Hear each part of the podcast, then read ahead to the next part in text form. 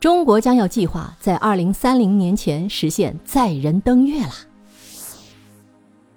二零二三年的七月底呀，中国载人航空工程办公室呢公布了中国载人登月的初步方案。我们的计划是啊，在二零三零年前实现载人登月。哎，你想过一件事没有？为什么我们今天一定要登月呢？要知道啊，自从一九七二年美国人登月之后呢，已经五十年没有国家登月了。要想回答这个问题，我们得先搞清楚一件事：当年美国人为什么要登月呢？简单点说呢，当年呢，美国人搞登月啊，纯粹就是为了争个面子。当时呢，正值美苏冷战，一九五七年呢，苏联发射了第一颗人造卫星，美国人一看。这不行啊！我们得把面子挣回来。怎么挣呢？也发射一颗卫星吗？显然不够啊！必须得干点更厉害的，干脆登月吧。于是，在这个动机的加持下，美国组建了 NASA，并且倾注了极大的资源。当然了，这些钱也没白花。NASA 呢，从1969年首次登月开始，直到1972年连续六次登月。但是注意啊！登月也仅仅是登月，言外之意呢，除了登上去走两步，别的什么都干不了。这件事呢，不产生任何的经济价值，它也没有任何可以延续的动作。美国人一看，面子呢也挣到了，就别再继续登月了吧。但是啊，就在最近几年，一些登月项目又开始启动。除了咱们中国呢，美国人也在计划再次登月，比如。NASA 早前就制定了阿尔忒弥斯计划，要在2024年重返月球。但是呢，前段时间又有了变故，推迟到了2025年。外界猜测可能是 NASA 的财政状况啊出了问题。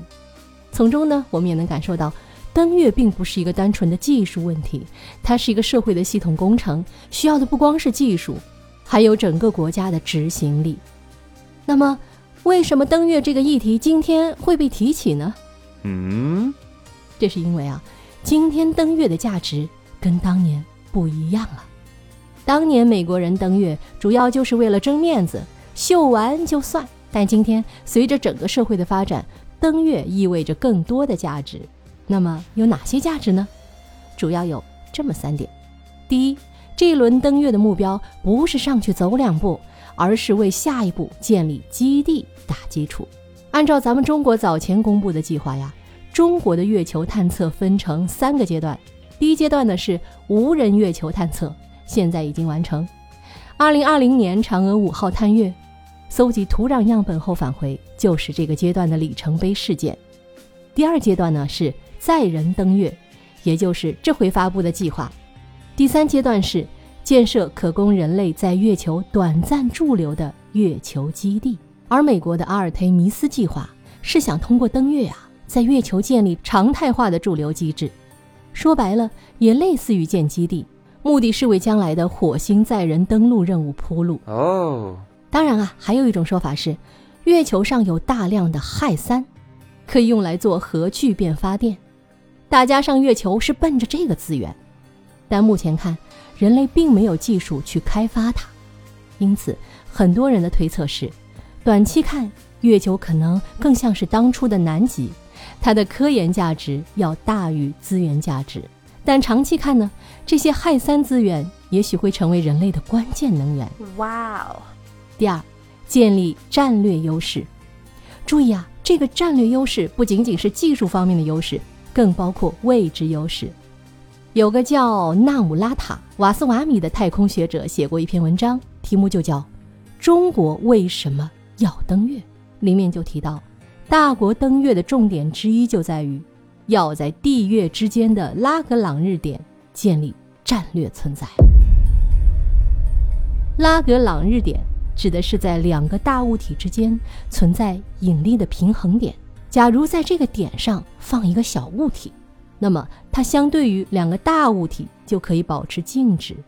说白了，拉格朗日点就是地球与月球引力相互抵消的那个点。因为引力彼此抵消，意味着在这里建立空间站是最稳定的。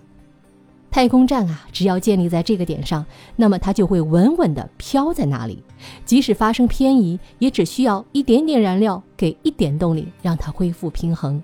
在两个天体之间，一共有五个拉格朗日点。换句话说，在地月之间建立空间站的最佳位置只有五个。而今天的大国登月，在一定程度上也是为将来在拉格朗日点上建立空间站做准备。第三呢，登月的经济价值正在出现端倪。